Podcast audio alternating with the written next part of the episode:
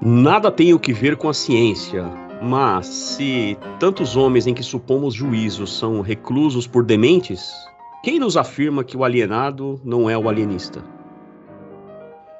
Bem-vindo ao Notas de Rodapé Podcast, seu podcast de literatura e gestão. Eu sou Neifer França, estou aqui com Flávio Oliveira Hoje traremos aqui um grande clássico da literatura nacional, né? Falamos bastante aqui sobre vários autores internacionais. Vamos falar aqui sobre um clássico internacional, mas antes disso, lembrando você aí que está nos ouvindo para seguir a gente lá no Instagram, a gente tem lá o nosso nossa página no Instagram, Notas Rodapé Podcast, lá você consegue mandar mensagem para gente, você consegue curtir nossos posts. Todo episódio a gente coloca um post diferente aí também, fazendo alguns comentários. E já tem pessoal aqui, Flávio, sua mãe, seu pai, é, sua esposa, comentando aqui os nossos posts, viu, Flávio? É, uma legião de fãs ardorosos. brincadeira, então... brincadeira. É, a gente então... já tem seguidores aqui, ó. É, mandar um abraço para o Ismael Isaac Pereira, ele mandou uma mensagem para a gente aqui, vou ler a mensagem dele no ar aqui. Ó. Bom dia, tenho assistido e reassistido todos os episódios, achei incrível a ideia de aplicar a lição aprendida nos livros e na gestão. É, também aprendo muito. Vocês me deram coragem agora para ler Dom Quixote. Parabéns pelo trabalho. Olha só, Flávio. E não é pouca coragem, hein, que precisa. Nossa Senhora, isso é realmente uma influência positiva, a parte do que nós nos propunhamos desde o início aí, né, Neifer? É tocar as pessoas, é jogar semente para ver germinar. Então. É, depois, depois que o Ismael mandou esse, essa mensagem para a gente aqui, eu fui hum. ouvir novamente o nosso episódio de Don Quixote. E, uhum. e realmente a gente deu uns insights legais, assim. Eu acho que também é, quem não lê o livro fica motivado a ler mesmo, porque a, a gente falou de tudo que circunda, né? Assim, todos os episódios a gente fala, mas é, uhum. é, eu acho que eu tinha acabado de ler também, eu estava bem entusiasmado aí com Don Quixote, então foi, foi bem interessante. Tem mais mensagem aí, Flávio, que mandaram para você? Tem mais mensagem, não foi pelas redes sociais, algumas delas aqui foram tete a tete ou pelo, pelo celular, né? O Gustavo, grande amigo Gustavo, comentou comigo que, com base naquelas nossas, principalmente no episódio em que nós falamos do porquê ler os clássicos, e da facilidade, né? Que muitas vezes a gente é, é, encontra dificuldades em abordar os clássicos, mas que há clássicos que são muito, muito fáceis de serem é, lidos e que e pelos quais uh, um leitor que está começando nessa nessa jornada aí poderia iniciar, né? E, e, ele falou: olha, por causa do que vocês comentaram lá, eu comprei um livro, é, um, é um, uma coleção né, de textos que inclui o Drácula, do Bram Stoker, o Frankenstein, da Mary Shelley, e o Dr. Jack, o Mr. Hyde, o, o médico e o monstro, né? Do que Robert legal. Louis Stevenson. Então já mais um aí que vai começar e, e, e vai começar muito bem, né? São histórias interessantíssimas aí, muito legais. É, teve nesse mesmo caminho aí, a Bel também falou comigo, me pediu dicas sobre por onde começar também. A primeira coisa eu falei para ela, olha, leia lá, assista lá o capítulo sobre o episódio sobre sobre por que ler os clássicos, né? E antes dela terminar, antes dela ir a, a, ouvir esse episódio aí, eu comentei com ela, ela disse que já começou a ler também a Metamorfose. Que legal. Também é um interessante ponto de partida nesse é, desse mundo, né? E é isso aí, né, cara? Acho que estamos, né, devagarzinho, longe de cumprir a missão, estamos no caminho certo, né? Tocando aí algumas pessoas e fazendo os livros circularem por diversas é, eu, eu, acho que um trabalho como esse aí é justamente isso, né? Uma que a gente gosta bastante, né, discutir. Eu acho que a, primeiro a gente também faz pra gente, né? A gente consegue Sim, relembrar os livros que a gente leu, a gente consegue gravar melhor na memória o que a gente leu, discutir, trocar ideias, como se fosse um clube do livro, né? Uhum. Então, daí a gente fica discutindo sobre isso, mas também o principal propósito nosso aqui é o que a gente falou lá no episódio 00, né?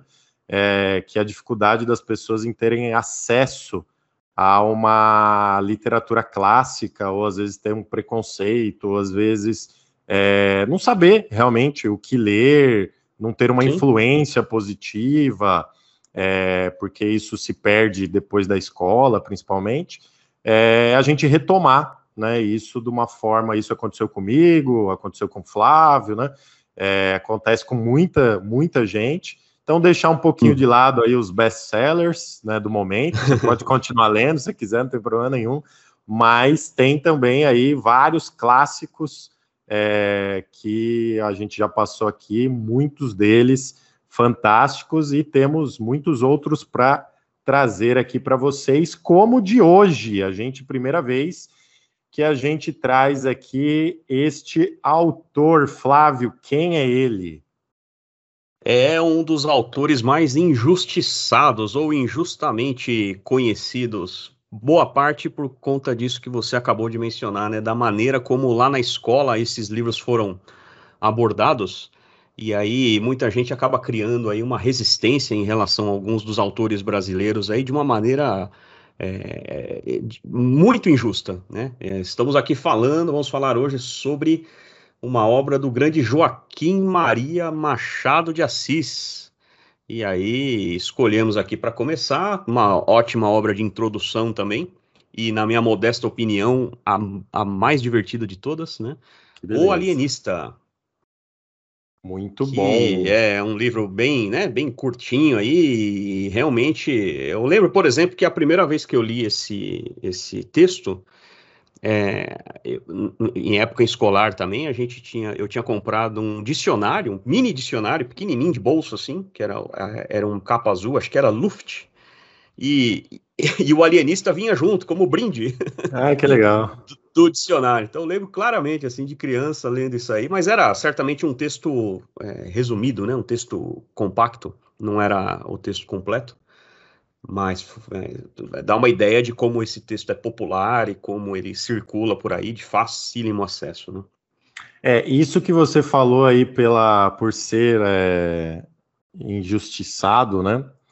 É, eu acho que varia bastante, né? Depende, obviamente, de, de cada adolescente aí, mas assim, quando a gente está na fase do adolescência, adolescência, realmente é meio chato aí a gente ser forçado a ler. Eu acho que a gente já trouxe esse tema aqui, mas é, é, importante falar que sempre volta esse assunto, né?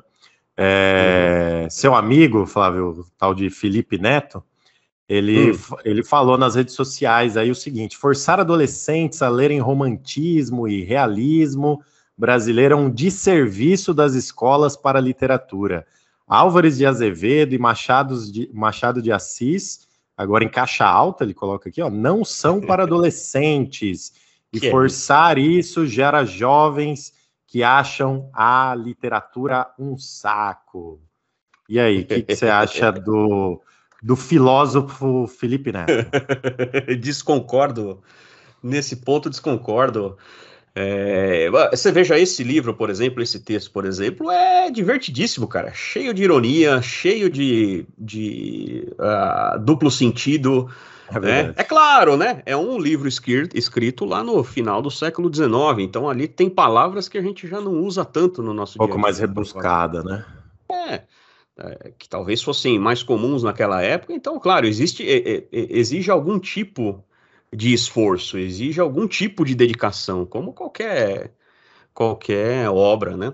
Mas é, quando eu falo sobre o preconceito, é que a maneira como isso é colocado provoca né, aquela repulsa é, imediata de alguém que precisa ler para tirar nota, ou que, que obrigatoriamente precisa ler para fazer o resumo, e que acaba perdendo a oportunidade de aproveitar aquilo. Então, no, de maneira nenhuma, eu acredito que seja um problema expor as crianças e os adolescentes a esses textos, mas a forma como isso acontece é que talvez precisa ser mais lúdica, né? Mais é, precisa tornar atraente. É claro que você só vai gostar de algo pelo qual você se sente atraído, né? Se você faz por obrigação, é verdade. Imediatamente se torna algo algo estranho, né? É, Longe eu... de nós aqui sermos pedagogos, né?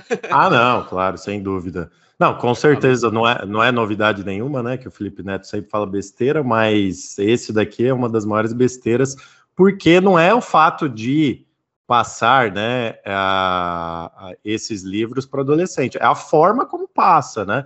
É, eu já conversei, e a gente falou, acho que isso num episódio aí, é, é, a forma como passa. Então depende do, eu acho que depende muito do professor, mais do professor do que do aluno. Então eu falei Sim. num episódio uma vez que, que eu lembro até hoje de um trabalho que eu tive lá com 14, 15 anos, é, que a professora passou Alto da Barca do Inferno para gente, mas para a gente fazer um teatro em forma de retratos, né? É, e isso ficou na minha cabeça, eu lembro a obra inteira por causa desse trabalho, né?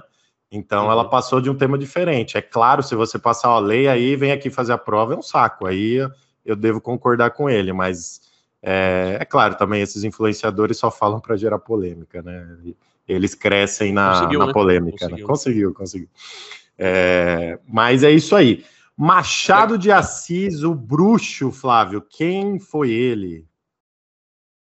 Cara, Machado de Assis foi um cara que, citado por Harold Bloom, talvez seja o maior crítico literário, é, ou pelo menos o mais conhecido, o mais citado e mais referenciado aí, para Harold Bloom, Machado de Assis é o maior escritor negro de todos os tempos. Que legal.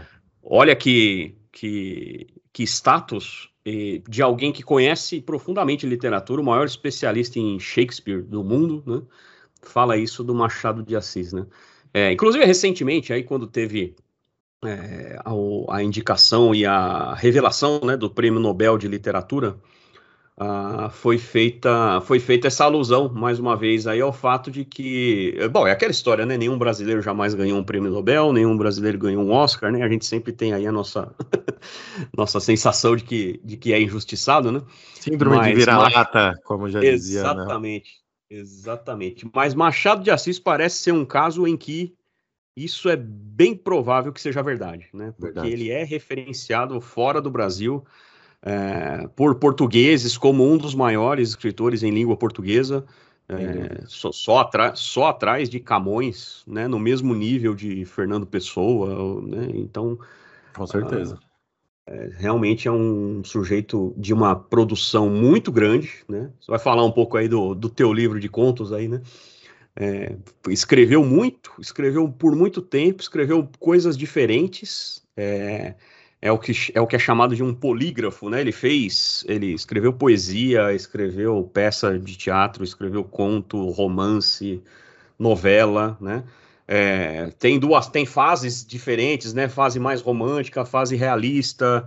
É, então, assim, é um sujeito que navegou por várias e várias, é, é vários tipos de literatura, se deu muito bem, fez muito bem cada um deles mas é especialmente conhecido, e talvez é onde ele tenha tido mais sucesso, na prosa, né?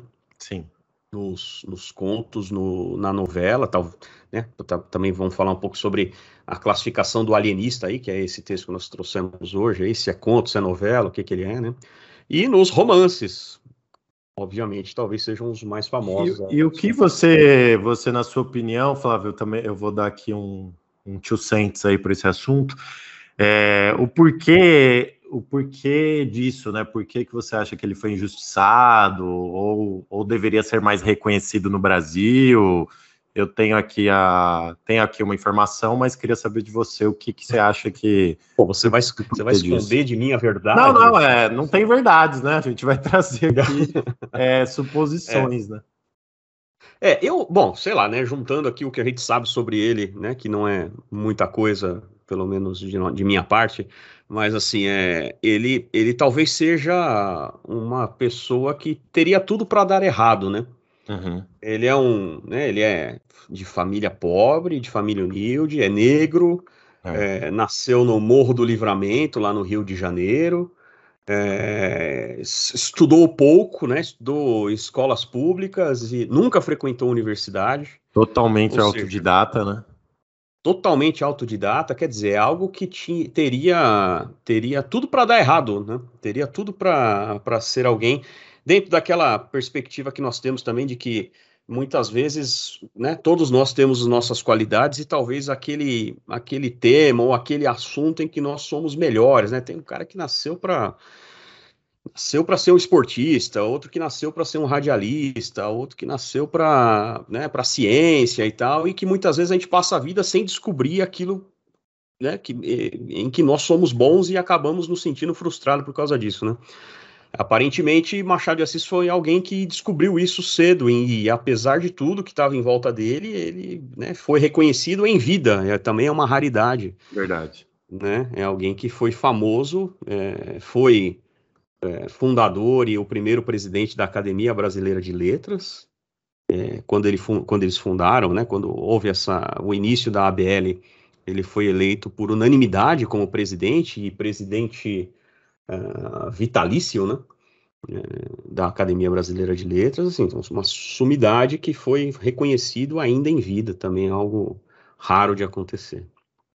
É, então, eu, assim, eu acho que tem tudo a ver com isso, né? Assim, essa conjuntura de fatores aí talvez tenha provocado ao longo do tempo né, certo preconceito, não sei se a palavra é essa, mas a, Pode ser. dificuldade de, né, de ser valorizado como outros tantos aí, né? É, eu, eu, assisti recentemente, não, faz algum tempo, um documentário sobre a história do Brasil, né, lá do Brasil Paralelo, é, tá disponível para todo mundo aí no YouTube, e daí conta desde o descobrimento e tudo, a, todos os fatos históricos, né. Daí falou um pouco, quando estava falando da, da, a, da ascensão da República, né, do golpe da República e da queda do Império, é, falou um pouco sobre dois personagens é, daquela situação, Machado de Assis e Carlos Gomes, o, hum. o compositor, né? É, compositor de ópera brasileiro. Isso, exatamente. É, o que, que aconteceu? Essa tinha algumas pessoas, alguns intelectuais, como esses dois, né, Machado de Assis e Carlos Gomes, eles eram hum. muito próximos da corte, né? É, hum. Eles estavam muito, muito ligados à corte. É, Machado de Assis, inclusive, frequentava é, a, os locais e, e, falava com, com a corte uhum. brasileira na época. E quando teve o golpe da República, essas pessoas que eram notoriamente ligadas à corte, elas foram escanteadas, né? Uhum. Uhum. É, por esse novo poder, o poder da República, né? Então, é, com a expulsão de Dom Pedro, é, e a ascensão da República e tudo mais, o exílio, essas pessoas foram é, deixadas de lado, é, foram é, meio que rotuladas assim como como pessoas monarquistas, né? Que era quase, quase um uhum. xingamento, né? Na época. Uhum. Uhum. E, e, assim a, a série, pelo alguns fatos que eles contam na série, é, que conta sobre essas duas figuras, deixa no ar justamente isso, que esse foi um dos motivos de ter apagado um pouco a história deles, porque num período lá de 50 ou até mais tempo, essas pessoas uhum. eram meio personas não gratas, né, na, na, no poder brasileiro, na aristocracia, então não tinha mais a força de divulgação como tinha antes e tudo mais. Então uhum. essa, essa é uma das hipóteses também, achei interessante é, trazer isso é, para vocês. Ser. Pode ser, é uma possibilidade. Ah, o que é natural, né, cara? Você vai. Você vai. As, as, a história vai caminhando e esse jogo vai virando a cada momento, né? Claro. Natural que, natural que aconteça, mas o fato é que no final das contas, hoje, é, sim, é reconhecido, qualquer um que, que conheça minimamente aí literatura brasileira e literatura universal, e é aquela história, né? Talvez ele seja até mais valorizado fora do Brasil do que aqui, né? Sim. É, e colocado aí como, como o principal o principal escritor brasileiro aí, talvez junto com Guimarães Rosa, né? Guimarães Rosa talvez um pouco atrás, não sei, é difícil criar esse tipo de ranking. É verdade, verdade. Mas é quando eu, mas quando você pensa, né? Você pensa em autor brasileiro, ele é o primeiro que vem à minha mente. Né? Verdade, verdade. Apesar dele ser acusado de algo muito grave, né, cara? Há quem diga que quem castrou Alves foi Machado de Assis. Né? É, se, isso aqui é praticamente um stand-up comedy. Ai, meu Deus, vamos lá. É um sit-down comedy, já que ah. É, então, ah, vamos lá. Ele também teve uma obra muito grande, né? Eu acho que os, as obras mais conhecidas aí de Machado, então, né, Flávio? Memórias Póstumas de Brás Cubas, sem dúvida nenhuma. É, Quincas Borgas também, né? Quincas Borg.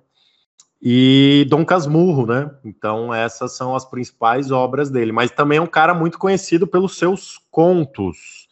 É, aqui onde eu li o livro que a gente vai trazer aqui, né? O conto que a gente vai trazer, que é o Alienista, é uma edição da Companhia das Letras que trata sobre os 50 contos de Machado de Assis, selecionados aqui por John Gladson. E aí tem vários contos, a gente estava discutindo aqui no backstage, né? São vários contos interessantes aqui. Então a gente tem, além do Alienista, que é muito conhecido, né? Tem a Igreja do Diabo também, que você falou que conhece, né? Já leu. É, é, o próprio nome já traz aí, né? Engraçado. É bem engraçado também ler, ler Machado de Assis. O diabo, né?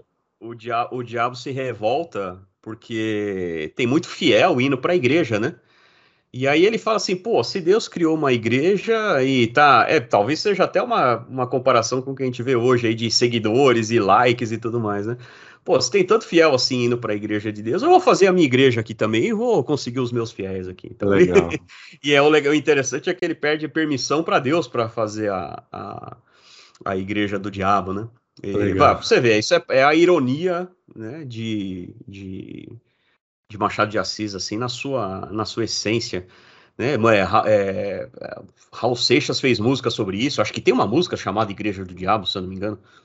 É, que também é outro sacana, né? Raul Seixas e tal. Então, assim, é divertidíssimo, cara. Os contos dele realmente são muito bons. É, ele é muito famoso pelos contos. Então, já vai a primeira dica aí para você que está ouvindo a gente, né? Se você é, ainda tem esse, esse trauma escolar, talvez das grandes obras aí de Machado, né?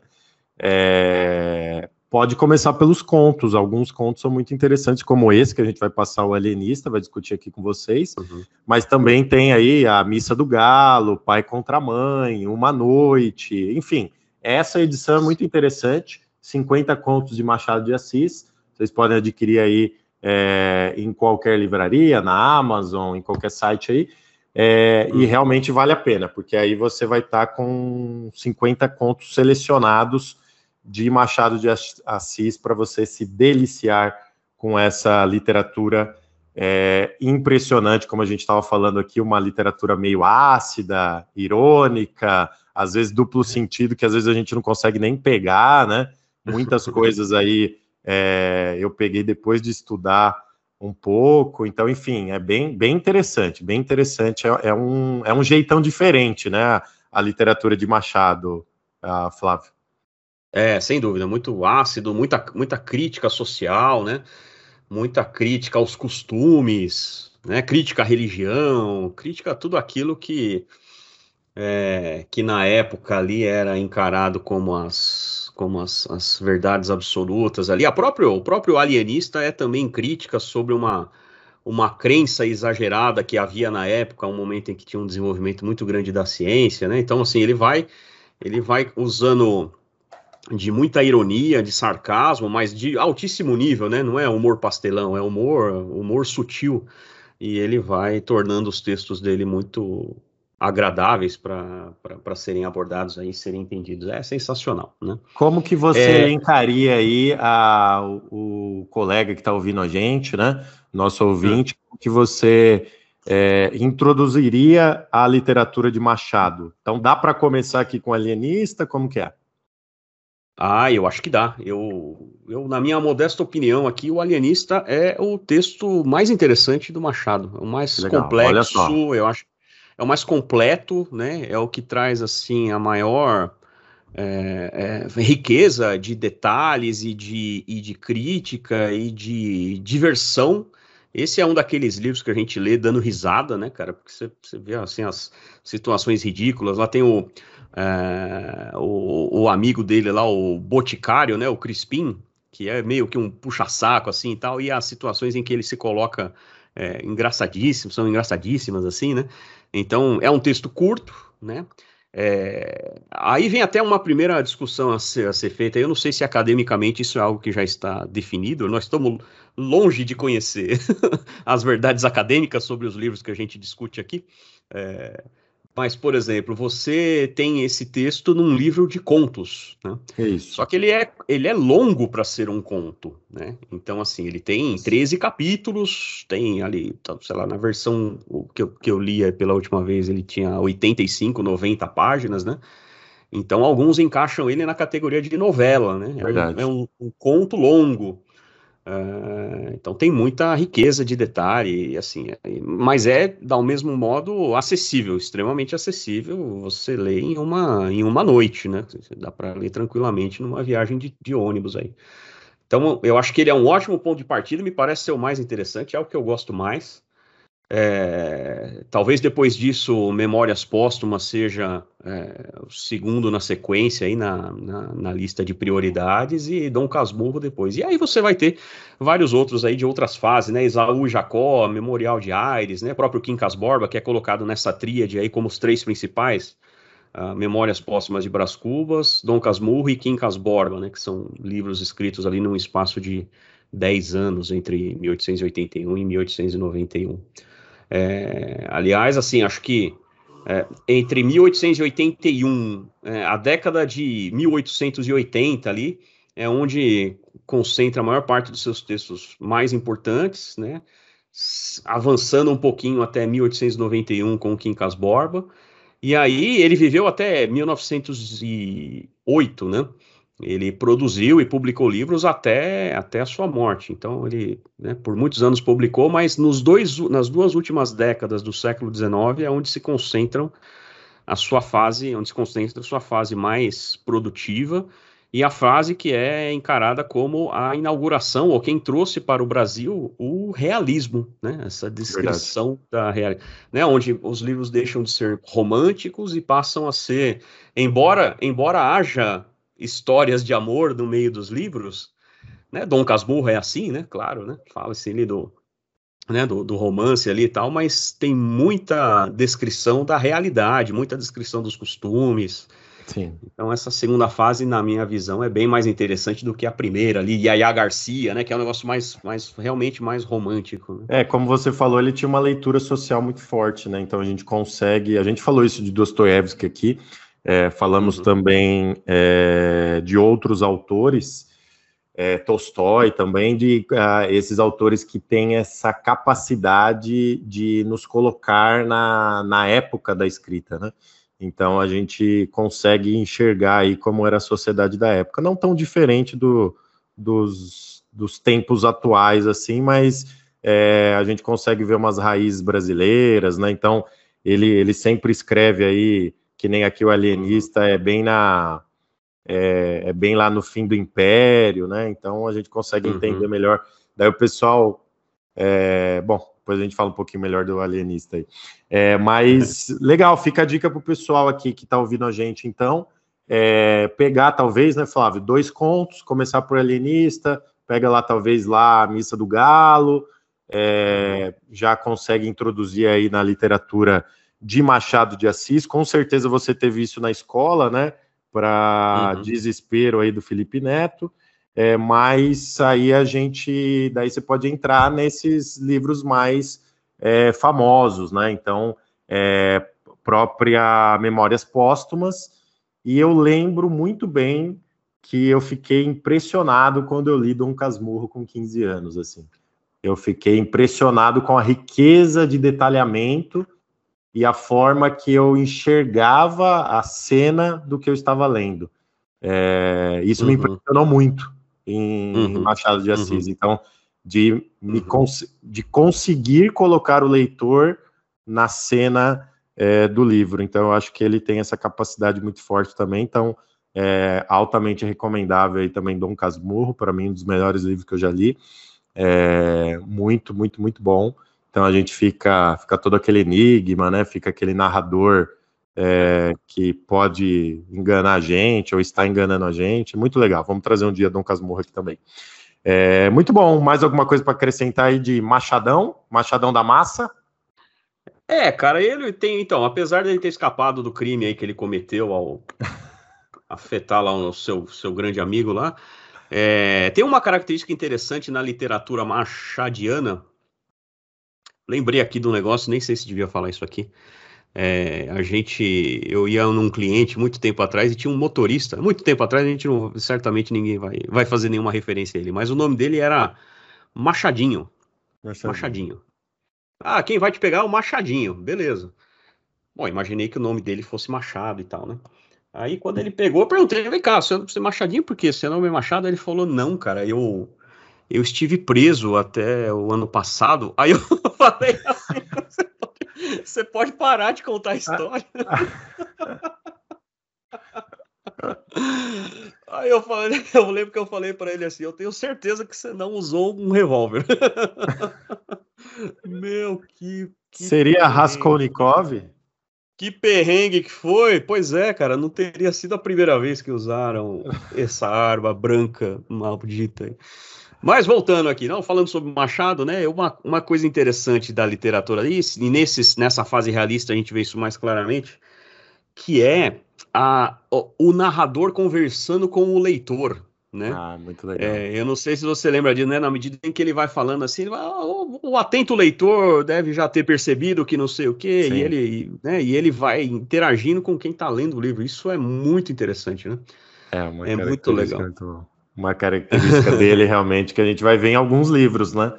É, uhum, sim. É realmente bem, bem clara. É, e assim, a, ousadias, né? Ousadias, capítulo de uma frase, né? Que ele usa sim. lá no Memórias Póstumas. É, então ele ousava muito na escrita também, né? É, sem dúvida, sem dúvida. Um cara inovador, né? É, bom, Memórias Póstumas já é algo bem interessante, né? Um livro, uma memória de um cara que já morreu, né? Não sei se você lembra do início, primeira frase do livro lá. É, ao verme que primeiro roeu minhas carnes frias, eu dedico estas memórias póstumas. Né? Uma dedicatória para o verme que roeu o cadáver.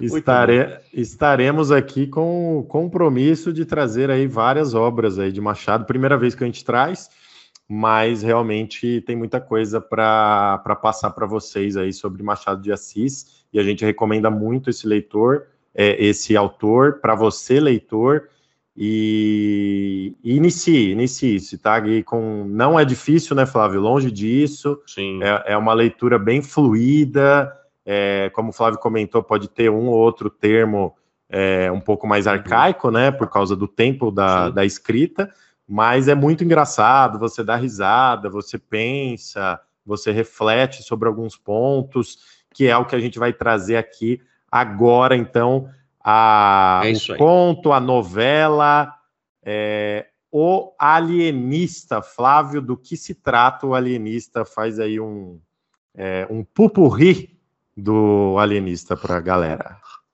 Rapidão, porque senão a gente conta a história toda, né? E dá vontade de contar, porque é legal demais. Mas em linhas gerais, né, a, o Alienista é a história do famoso, até quem não leu o livro já ouviu esse nome, vai lembrar do nome, né, do famoso Simão Bacamarte, que é um, um, intelectual, um médico, né, que estudou na Europa e volta ao Brasil depois de, de ter concluído seus estudos e ter passado muito tempo fora do Brasil é, volta ao Brasil para sua cidade natal, que é Itaguaí, né, para implantar as ideias e desenvolver suas teorias, realizar os seus estudos a respeito da saúde mental. É, e aí ele, a, a, ideia é que ele vai, vai utilizar, né, vai implantar na cidade de Itaguaí uma algo que a gente pudesse talvez hoje chamássemos aí de, de manicômio ou de, né, no livro ele chama de casa de orates, né, que é uma casa de alienados, né, onde ele, onde as, os, os loucos lá ficavam presos e presos e é, internados, né, para se tratarem das suas dos seus desvios mentais a aí. Famosa Casa Verde. A famosa Casa Verde, né? que vai ter, vai ter esse nome por causa das cores das janelas, né? Que eram janelas verdes lá. E tudo isso acontece em Itaguaí. Itaguaí é uma cidade. Você conhece Itaguaí, Neifer? Eu não conheço, não conheço não. É uma cidade muito importante para a, a mineração. Né? Em Itaguaí fica a, a famosa Baía de Sepetiba, onde tem um porto bem importante ali, onde grandes mineradoras fazem ali escoamento do seu minério, aí, principalmente minério de ferro, né? Todas Legal. essas grandes mineradoras brasileiras têm, ficam ali. E, e, eu já tive lá algumas vezes, assim, né? Só que, claro, a gente vai. Tem alguma porto, né? referência né? na cidade sobre. sobre é, talvez tenha, talvez tenha, mas eu não aproveitei e não fui atrás disso. Perdi Entendi. a oportunidade. Ah. Perdi a oportunidade. Mas fica ali no, é, no, é uma cidade litorânea, ali no sul fluminense, né? Voltando, inclusive ela era um caminho, o porto de Itaguaí era caminho para o escoamento de, na época, lá no, na época do Império, de escoamento dos, das, dos metais preciosos e pedras preciosas que vinham de Minas Gerais. legal. Então tem, a, tem aquela história da Estrada Real, que descia até Paraty, e no momento que começou a ter piratas ali, uh, o pessoal que é, ia para Paraty, porque em Paraty tinha um porto, e dali ele é, despachava de navio. Né? Quando começou a ter problema de pirataria na região, uh, a Estrada Real se estendeu e em vez de ir até Paraty, passava, né, e, o, e esse escoamento de produção ia até Itaguaí, que é mais próxima do Rio de Janeiro. Né?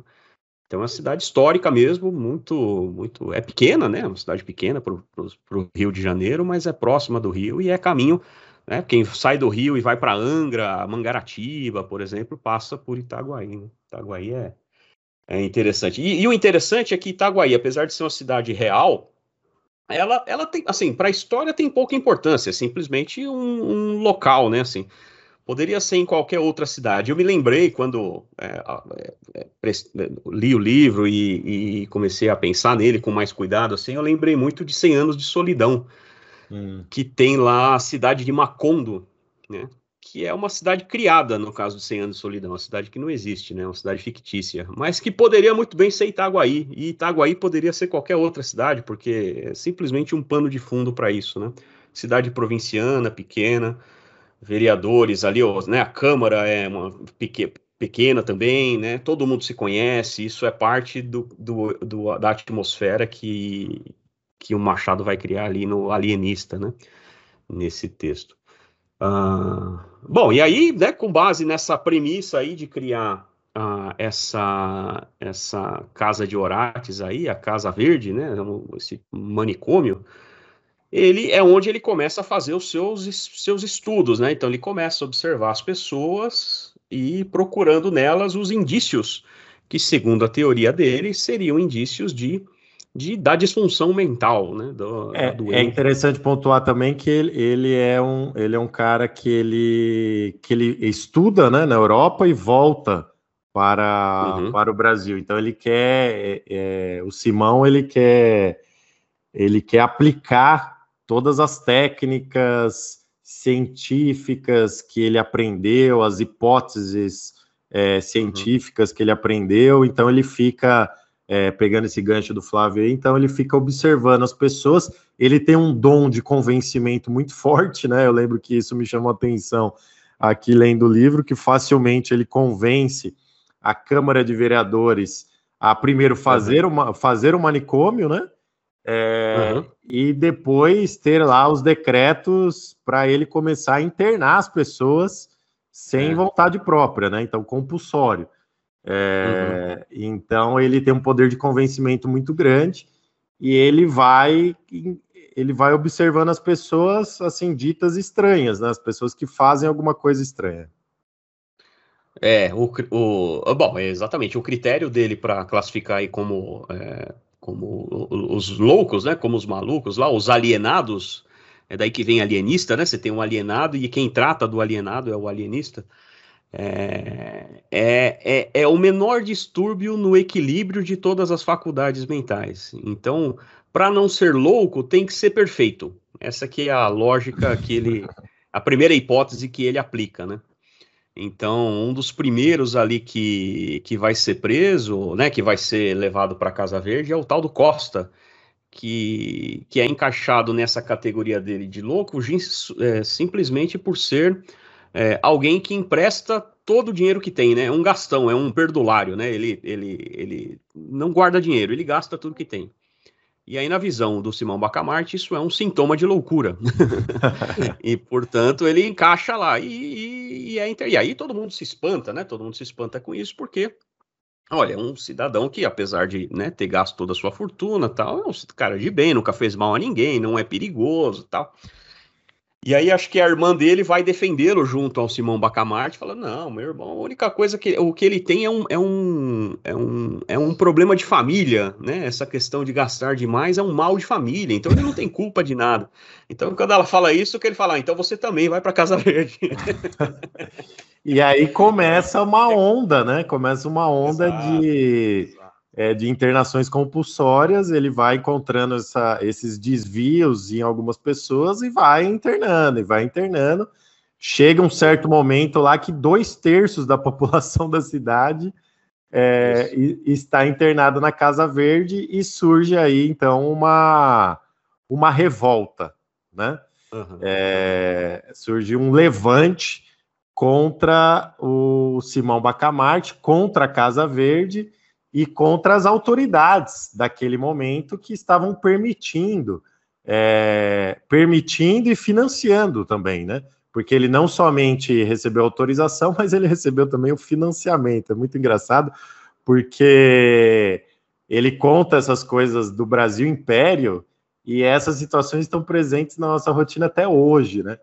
É, então a gente consegue identificar é, questões voltadas para a sociedade brasileira como um todo, né? Sim, é, sim, sim, E é nesse momento de revolta, Flávio, eu não sei se você já teve essa versão interpretativa da história, isso eu também tive só depois de estudar e tal, ver outros pontos de vista, e nem todo mundo fala isso, mas está muito claro no livro, depois uh, esses, alguns estudiosos aí, depois vocês procurar no YouTube, na internet, a relação desse levante com a Revolução Francesa.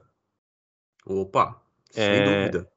É muito uhum. legal, é muito legal, porque dá para ver que Machado fez realmente isso proposital, fazendo tanto uma Nossa. crítica, como o Flávio já comentou aqui, uma crítica do cientificismo, que era muito comum na época, né? Então, uhum. o que acontece, uhum. quer dizer, o que você. A crença popular hoje foi jogado numa lata de lixo. O que funciona agora é a ciência, né? É, uhum. E a gente sabe que a ciência, ela é, como dizer, ela é. Hoje ela é uma ciência, amanhã ela é outra, né? Então ela, ela... Por, essência, por essência, a ciência idolatra a dúvida, né? É exato, lógico, né? exato, exato. Uhum. Então uhum. A, a, ela nunca vai ser uma verdade absoluta. Ela sempre vai estar se moldando. Hoje, por exemplo. Se não, gente... se não, se não seria a religião, né, Neifer? É verdade, verdade. Se ela fosse a verdade, né? Se ela fosse a exatamente, verdade exatamente, né? exatamente, exatamente. Então, a e a gente viveu um pouquinho disso aqui na, na pandemia, claro, tratado as devidas proporções. E a gente viu as lambanças que foram causadas, tanto, tanto as pessoas que eram contra a ciência, quanto uhum. as pessoas que eram a favor da ciência, né? É, daí eu, sabe que quando a gente. Oh, desculpa, Nefer. Não, vai lá, continua. Não, mas daí eu li bem na época da pandemia, e daí tava o, o ministro da época lá, não sei se você lembra, que ele ia para. Ele ia para. É, para coletiva de imprensa e ficava falando ciência, ciência, ciência. É. Ele me parecia o Simão Bacamarte, assim. É, é era realmente isso. E quanto que a gente reaprendeu, né? Em dois anos, olha quanta Sim. coisa mudou, né? Não sei se vocês lembram lá quando Sim. estourou a pandemia. Ah, não pode usar máscara, depois pode usar máscara, é, fecha tá tudo, não fecha tudo, e, e, é normal, não é nem uma crítica de um lado nem do outro, porque a é. ciência é isso mesmo. Hoje a gente Sim. conhece uma coisa e a gente imagine quanto que estudaram sobre a pandemia nesse período, né? Então, uhum. obviamente, a curva de aprendizagem é, da doença, da pandemia e tudo mais, é, ela cresceu muito nesse período. Sim, ela cresceu sim. muito. Então, a, a ciência, ou seja, a busca pela verdade lá em março de 2020 foi totalmente diferente da busca pela verdade dois claro. anos depois, né? Então claro, é, claro. é isso que o pessoal tem que tem que estar em mente, né? Então foi muito engraçado porque eu estava vivendo aquilo na época da pandemia e estava lendo o Simão Bacamarte. Daí é. eu ligava a TV, eu ligava o rádio e eu ouvia um monte de Simão Bacamarte. É, é interessante, né? Mas, por exemplo, Simão Bacamarte é um cara que, ao longo do texto, e isso até é uma das, das, das premissas que eu gostaria de adotar aqui para falar sobre gestão, né, lá no final, ele, ele muda de opinião com base nas evidências, né? Verdade. Então, na verdade, em que novas na, na medida em que novas evidências vão aparecendo, é um cientista vai, verdadeiramente. Ele né? vai ele vai analisando as evidências. Então, você mencionou ali, por exemplo, o fato de que chega um momento em que tem lá dois terços, quatro quintos, sei lá, tem, né, quase toda a população está encarcerada lá na. Eles têm que fazer um puxadinho, né, para fazer não sei quantos mais quartos lá, porque a original já não cabe todo mundo e tal. Então, quando tá todo mundo lá, ele fala assim, pô, mas vem cá, se, se quase toda a população está aqui dentro, então será que não é o contrário, né? Será que não é o inverso? Será que, de fato, a, a loucura não está no equilíbrio em excesso e não no. E aí ele muda toda a jogada e começa a ir por esse outro caminho, que é a, a natureza da ciência nua e crua, né? Então é uma, um ponto de vista bastante interessante de ser, de ser abordado, né? Você comentou sobre a questão da, da França. É, eu acho que em algum momento ali no início do texto, se eu não me engano, ele compara ou deixa subjetivo assim a comparação de Paris com Itaguaí. Verdade. É, e ele estudou em Paris, estudou em Coimbra, né? Viveu e tal, e, e, e até ele fala até ele, quando ele volta para o Brasil, ele tinha sido convidado para continuar lá na Europa, servindo a servindo a, ao rei, né, de Portugal lá, e ele pensei uma frase assim que ele fala, né, para quando ele responde ao rei que ele não que ele quer voltar, né? Ele fala assim, ó: "A ciência, disse ele a sua majestade, é o meu emprego único. Itaguaí é o meu universo, né? Então é por isso que ele aí ele decide voltar e essa comparação de Paris com Itaguaí, à primeira vista, dava a impressão de que existia assim uma. É mais uma das ironias de, de Machado de Assis, né? De que ele estava comparando Itaguaí a Paris, né? Que Itaguaí seria tão é, grandiosa ou né, seria tão, tão importante quanto fosse Paris, né? Mas, na verdade, a ironia disso é que aparentemente é o contrário. Ele compara Paris a Itaguaí.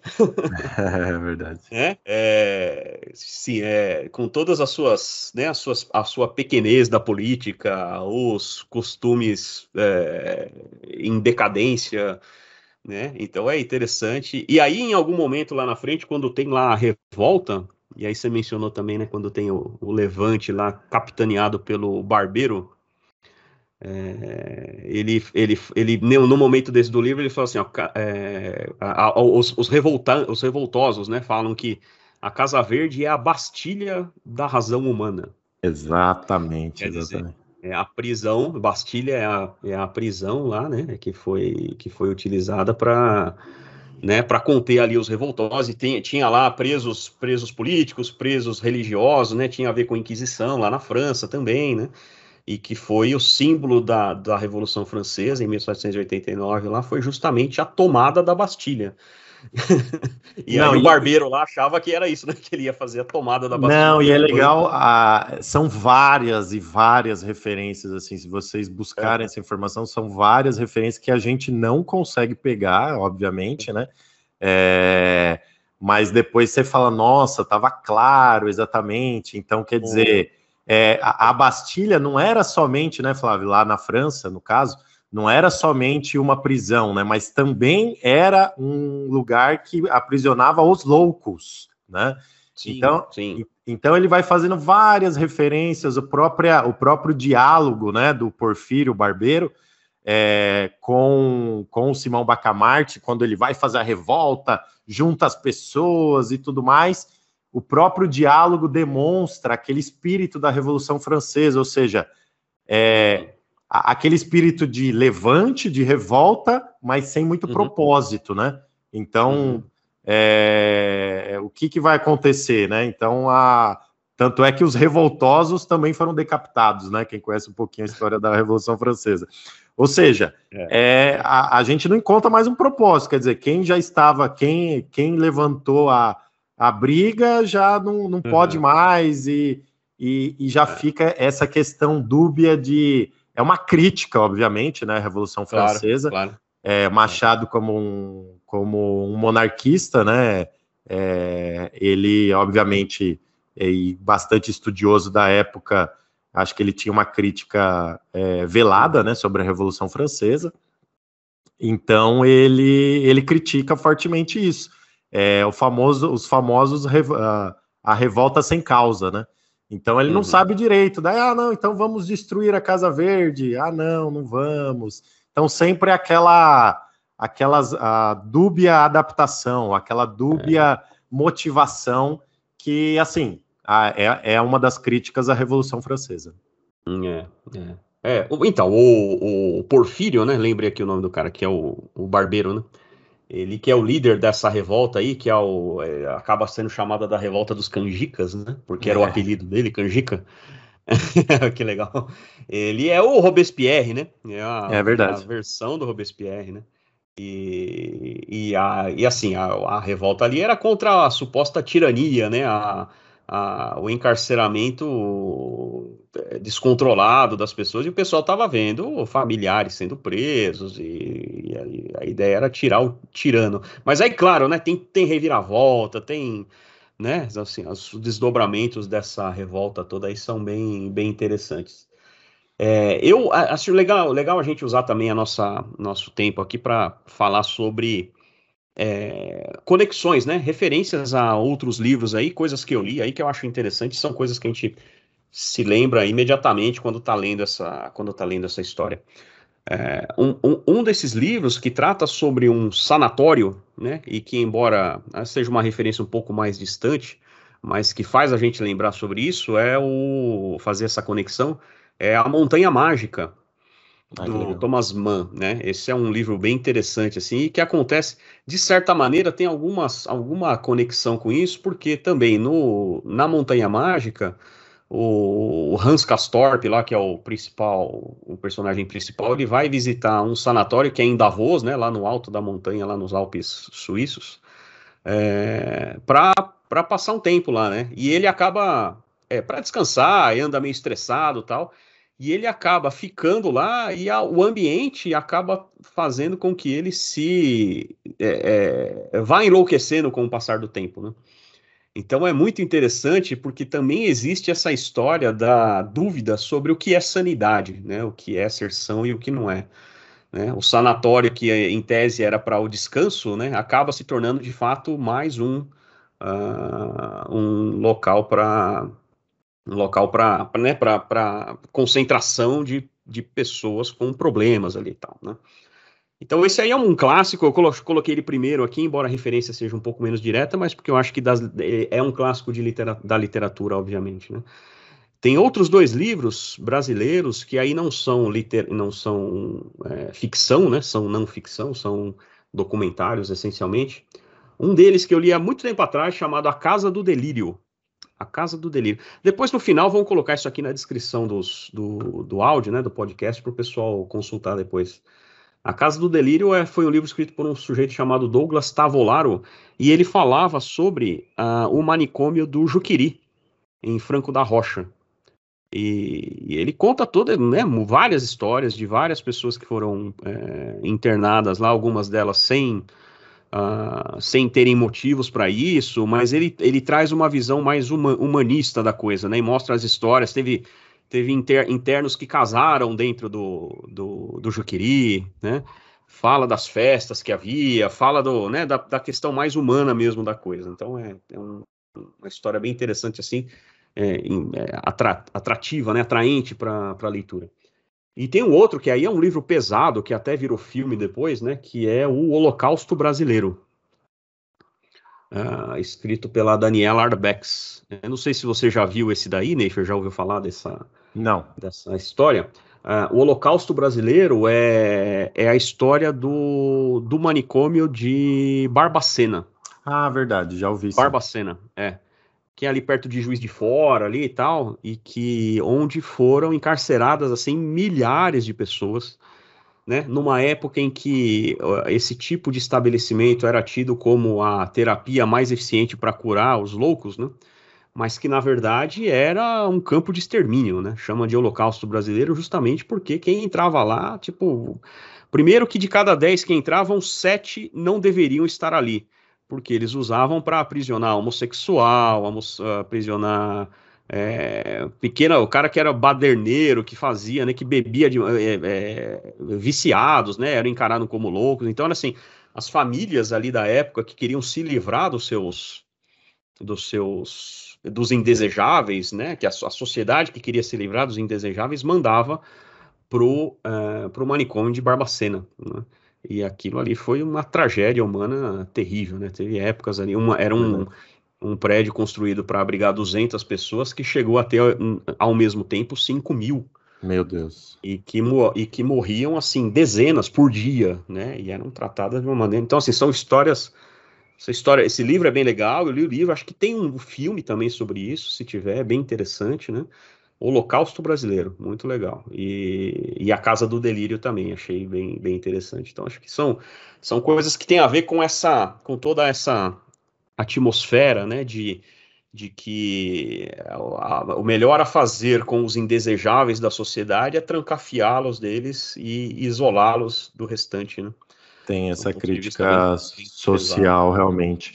E, é. fica, e fica também essa essas alusões, né, tanto à Revolução Francesa, a crítica ao cientificismo, é, uhum. também a, a dúvida, né? Eu acho que também isso é, uhum. isso é mais abordado quando a gente procura sobre alienistas. Se vocês procurarem, vocês vão encontrar bastante isso. É, uhum. Que eu acho que é o que é mais abordado em vídeos, em artigos e tal. O que é loucura, na verdade, né? A dificuldade Sim. nossa de falar o que é loucura. Então, eu acho que ela tem se eu fosse citar, não sei se eu estou errado aqui, me corrija, Flávio. É, eu hum. acho que ela tem essas três vertentes, assim, tem uma crítica à Revolução Francesa e a talvez aos revolucionários, né? É, tem essa crítica ao cientificismo e somente a crença ao cientificismo, é, e também tem essa crítica social é, do que o que é loucura, né? Como como é difícil a gente falar o que é, é, loucura. Tem até aquele ditado popular, né? De médico e louco, todo mundo tem um uhum. pouco. Então, realmente é isso, né? Com certeza a Bacamarte ia aprender eu e o Flávio aqui por estarmos fazendo um podcast sobre o alienista. Exatamente, cara. É, pois é, né? É assim, e aquela história de que em terra de louco, o louco é quem é normal, né? Então é sempre, um, é sempre uma. É, é relativo, é o ponto de vista faz toda a diferença. E bom, mas é isso. Então, mais uma vez, né? Livro de, delicioso de ler, rapidinho, muita história boa, muitos personagens, né? Simão Bacamarte, Crispim Soares, a Dona Evarista lá, que é a esposa, né? Que, que ele escolhe pela sua capacidade de render bons filhos, né? De lidar bons filhos. Até nisso ele foi ele foi cirúrgico. É isso, né? É um cara da ciência, é um é. homem da ciência, é algo como é um Fausto, é um Paracelso, né? É um é. é um cientista, claro que exagerado, né? Essa que é a ideia do livro, é, é claro. é né? essas, essas alegorias é exagerar, é alguém que só toma decisões baseadas, né? Tem muito de Sherlock Holmes, né? Também é uma coisa que um dia nós vamos falar aqui sobre Sir Arthur Conan Doyle. Sherlock Holmes é isso daí, é um cara que acredita na ciência e é bloqueado para todo o resto, qualquer emoção humana, qualquer. é, é, ele fala lá que quando ele vai escolher a esposa dele, ela não é lá essas coisas de bonita assim, mas ela digere bem, ela dorme bem, então, portanto, ela tem boa, boa chance de render a ele bons filhos, né? A escolha é baseada só na racionalidade, né? Nada de emoção. É, e eu acho que se vocês irem aí com essa, lerem essa obra com esses três, essas três vertentes, né, que eu comentei aqui, eu acho que vocês vão conseguir absorver melhor aí a obra, entender o que Machado está é, tá querendo passar. Claro que nem tudo, que isso é impossível, né? Mas depois fazendo aquilo lá que a gente sempre recomenda vocês fazerem, né? O estudo pós-obra, tentar é, pegar essas referências de Machado e tudo mais. É, são muitas referências, claro que depois, depois de alguns anos você pode ler de novo, mas mais do, do que recomendado aí a leitura de Alienista. E Flávio, para a gente finalizar aqui, caminhando na reta final, é, uma lição aí que a gente pode tirar é, do, do livro, né? Então, não só, claro, para a gestão também, mas para a nossa uhum. vida, eu, eu começo a abordar aqui, eu acho que é justamente isso, né? É você. É é, obviamente, é, usar toda a sua racionalidade na tomada de decisão, seja aí na sua vida, na sua empresa, no seu trabalho, na sua profissão, mas nunca se esquecer de uma coisa que sempre é muito importante, né? Aquele feeling, é aquele aquele pensamento emocional, às vezes, isso pode te ajudar, pode uhum. dar um uhum. tempo bom aí na sua tomada é. de decisão. Porque se você for um cara muito racional ou cientificista, é, com certeza uhum. você vai enfrentar problemas ao longo da sua vida, da sua carreira. Uhum. É, é, pode haver uma, um falso dilema, ou talvez pelas características das pessoas acabem elas acabem é, caminhando mais para um lado do que para o outro, né? Claro, Nessa história normal. de que, de que a, o excesso de racionalidade é, poder, pode tolher, por exemplo, a criatividade, né? Ou a busca de soluções é, inesperadas, né? Eu sempre gosto, quando penso nessas coisas assim, de pensar nessa. Se, se, por exemplo, Albert Einstein tivesse sido absolutamente racional, ele não teria desenvolvido a teoria da relatividade, que é um, uma revolução absurda, né? Na época, lá em 1905, quando ele propôs pela primeira vez, chamaram de maluco, né? O que você está falando não faz qualquer sentido. Mas aí é que tá, né? Muitas vezes onde a coisa não faz sentido é, é justamente onde a verdade está, né? E, e aí a gente precisa defender, né? Que apesar da racionalidade ser é, e por causa disso mesmo, a racionalidade ser um caminho que a gente trilha, né? O método científico ele, ele dá margem para a criatividade, né? Ele dá margem para a busca de soluções que sejam inesperadas. E aí o que o método faz é justamente testar essas possibilidades. É isso que a gente não pode jamais perder, né? A ciência tem muito disso, né? Hipóteses absurdas. E aí o que, que a ciência fala? É, testar essas hipóteses, principalmente com a ideia de desprová-las, né? Essa é que é a ideia, né?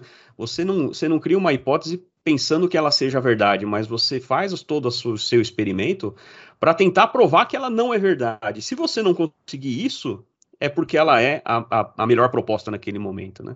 Então é meio louco essa história assim, mas o método científico tem a sua, né, tem toda a sua beleza aí, mas ele tem, ele deixa espaço para para emoção, né, para criatividade, para soluções alternativas.